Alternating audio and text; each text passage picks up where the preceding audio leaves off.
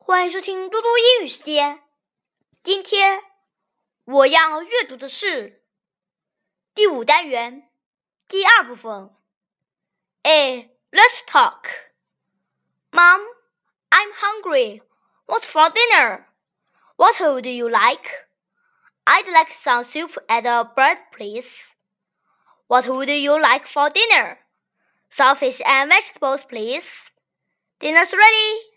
Thanks. Let's learn. What would you like? I'd like some vegetables, please. Okay, fire yuan, please. Beef, beef. Chicken, chicken. Noodles, noodles. Soup, soup. Vegetables, vegetables. Rice, rice. Fish, fish. Juice, juice.